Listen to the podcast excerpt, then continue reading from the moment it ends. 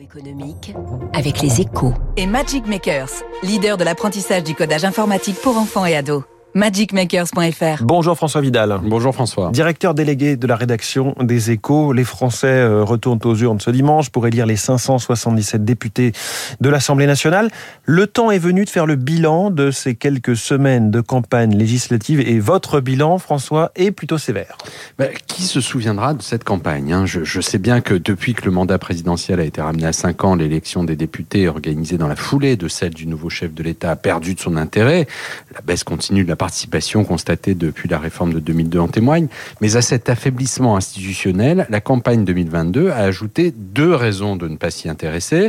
L'une politique, l'autre économique. Alors la première, tout le monde l'a vu, c'est son inexistence au, au niveau national, hein, en dehors du happening qu'a constitué la construction de l'Union de la gauche, la NUPES. Euh, L'encéphalogramme de cette campagne aura été plat pendant deux mois. La seconde raison, c'est son caractère hors sol d'un point de vue économique. Alors quand même, la question du pouvoir d'achat devenu essentiel pour les Français, a été euh, au centre des débats.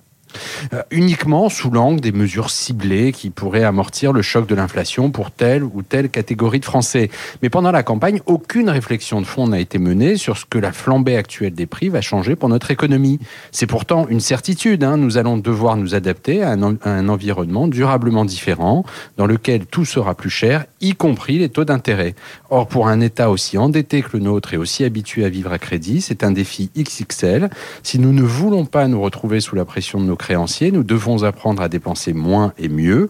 Autant dire que la nouvelle donne rend le très coûteux programme de la NUPES, qui prévoit 250 à 300 milliards de dépenses supplémentaires, au mieux inapplicable, au pire suicidaire, une menace qu'il aurait été utile de porter à la connaissance du plus grand nombre pendant cette campagne. Qui se souviendra de cette campagne? Vous avez raison de poser cette question, François. François Vidal, l'édito économique chaque matin à 7h10 sur Radio Classique. La une de votre journal Les Échos ce matin sur la BCE. Bien sûr, la BCE met fin à l'argent, à l'ère de l'argent facile. Il est 7h13. La BCE a donc parlé. A-t-elle bien parlé? Wilfried Galland refait le match.